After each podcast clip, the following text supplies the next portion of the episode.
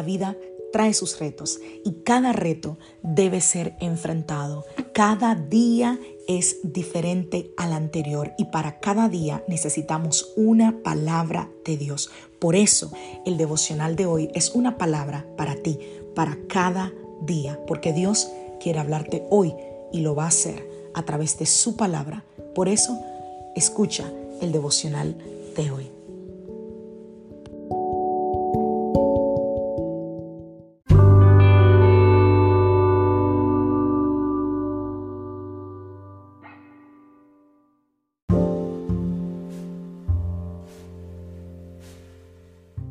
Devocional del día de hoy.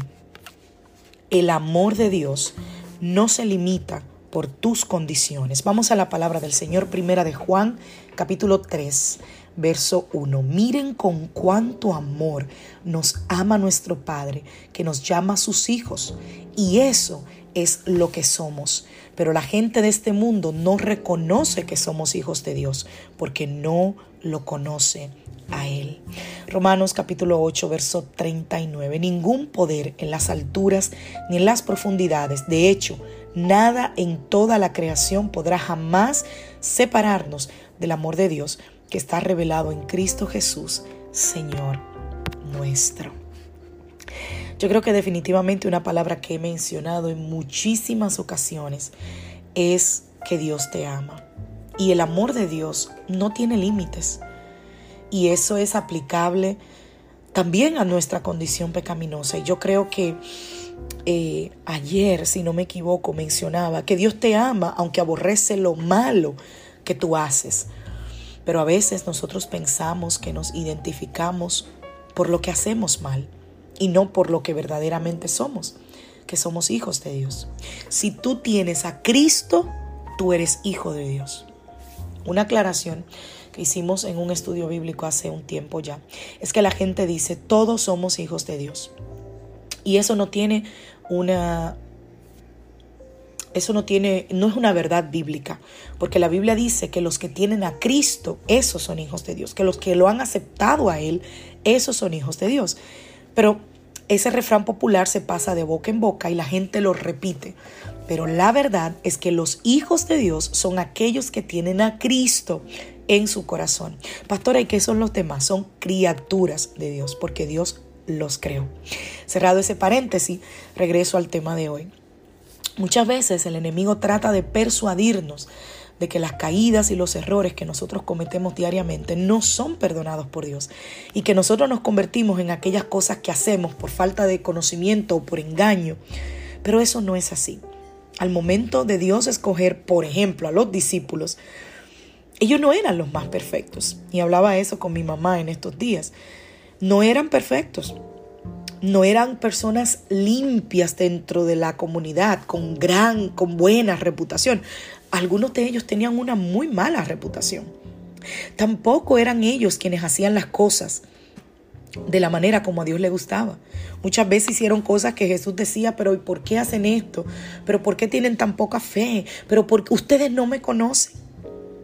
Por ejemplo, si hablamos de Mateo, uno de los discípulos de Jesús, la Biblia dice que antes de, conocer a Jesús, la función de Mateo era recaudar impuestos para los romanos. una de las profesiones más odiadas en aquel tiempo, una de las personas más odiadas porque la población odiaba a los recaudadores de impuestos porque decían que los engañaban, que robaban mucho más de lo que Roma pedía para ellos.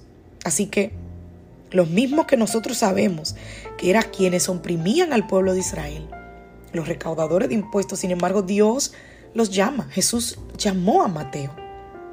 A Dios no le importó la condición en la que Mateo estaba. Al Señor solo le bastó con que Mateo estuviera dispuesto en dejar lo que hacía y seguir a Jesús.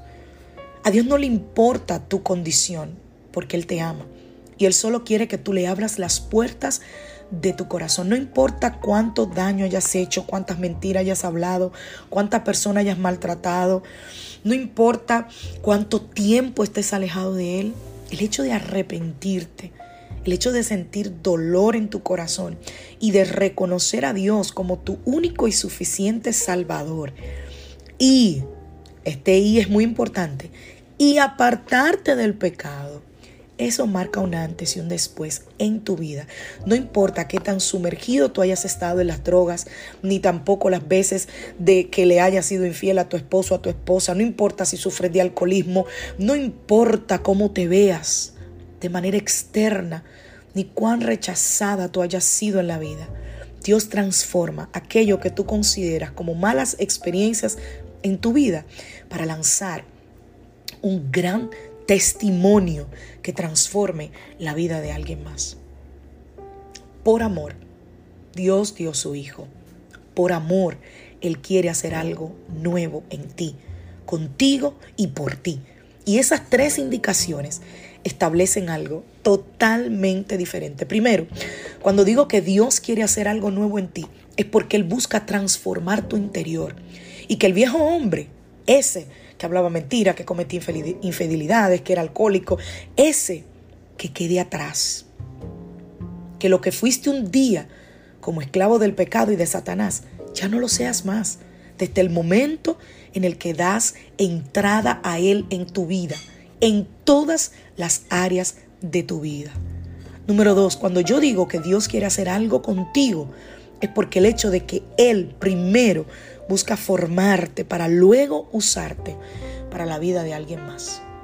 Y número tres, cuando yo digo que Dios quiere hacer algo por ti, es porque su intención contigo te da más beneficios a ti. Él busca que tú seas salvo, que no andes en el camino de la perdición del pecado, que no andes en lo que el enemigo quiere para ti y que puedas morar con Él en la vida eterna. Así que en este día, Pídele al Señor, dile, Padre, ayúdame a reconocer mis pecados. Y pídele que no solamente te transforme, sino que te haga experimentar su amor incomprensible en tu vida.